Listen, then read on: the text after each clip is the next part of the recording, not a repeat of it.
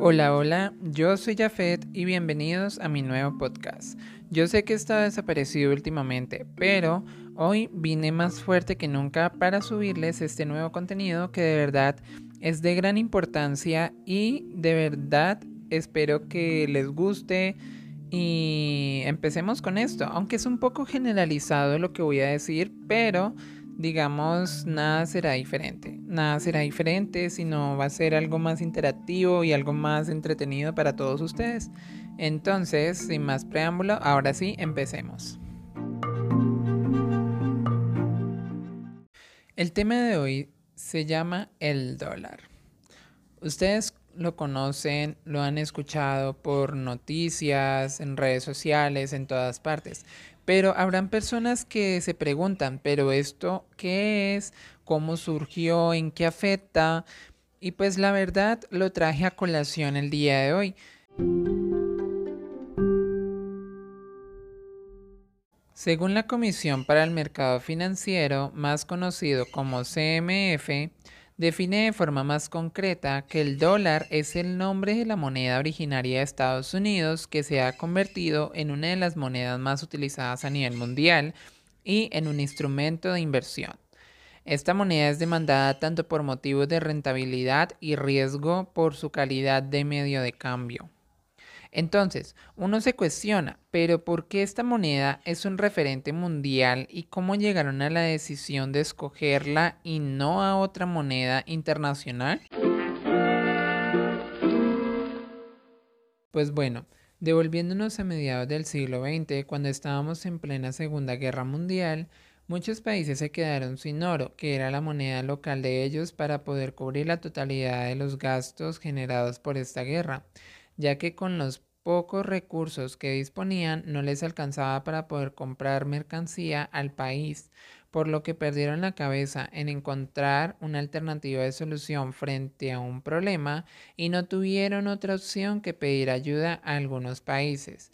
En este caso, muchos vieron la luz al final del túnel tras saber que Estados Unidos le ofreciera esa ayuda durante el conflicto, por lo que muchos se quedaron endeudados con ese país, mientras que ellos se recuperaban de esa vil situación para así devolverles el dinero prestado a Estados Unidos. Muchos de ellos comenzaron después a comprarle dólares para pagarle y fue así que empezaron a adoptar en su reserva los dólares y a pagar la deuda con esa moneda, tras saber de que ésta se mantenía fuertemente en el mercado a comparación de otras monedas que no lo eran y además no generaba mayor devaluación, es decir, que no desaparecía su valor nominal. Después de conocer esta historia, es importante saber lo que está pasando hoy en día y que además va a seguir afectando durante el resto de nuestras vidas. Bueno, ahí es donde uno se pregunta, ¿por qué el dólar sube de forma exponencial y cuáles son las causas y consecuencias de esta alza? Esto se debe a varios factores. Lo primero porque los inversionistas temen de una posible recesión económica mundial, lo cual pues se está presentando últimamente. Segundo, la guerra entre Ucrania y Rusia, que de verdad ha afectado mucho en cuanto al petróleo, en cuanto al alza de los productos avícolas, agrícolas, los insumos, etcétera. Y además, muchos expertos dicen que hay una ola de cambios políticos e incertidumbres que afectan el mercado cambiario. Entonces, es ahí en donde uno eh, sabe el porqué de la situación y es ahí en donde pasa lo siguiente. Cuando la oferta decae, eh, muchos importadores no pueden comprar su mercancía y la única solución que ellos encuentran para no entrar en quiebra es que recorten personal y hagan unos ajustes en los costos para así poder comprar la mercancía necesaria y poderla vender.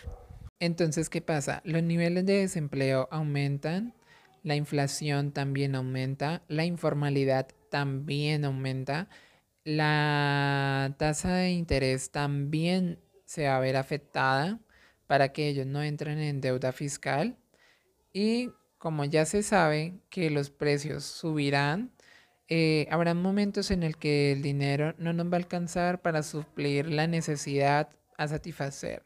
Entonces, ¿qué tendríamos que hacer? Pues acomodarnos, acomodarnos a lo que nos alcance para poder sobrevivir y esperar que la situación se normalice, ya que esto va para largo. Pero yo sé que hay una solución a futuro.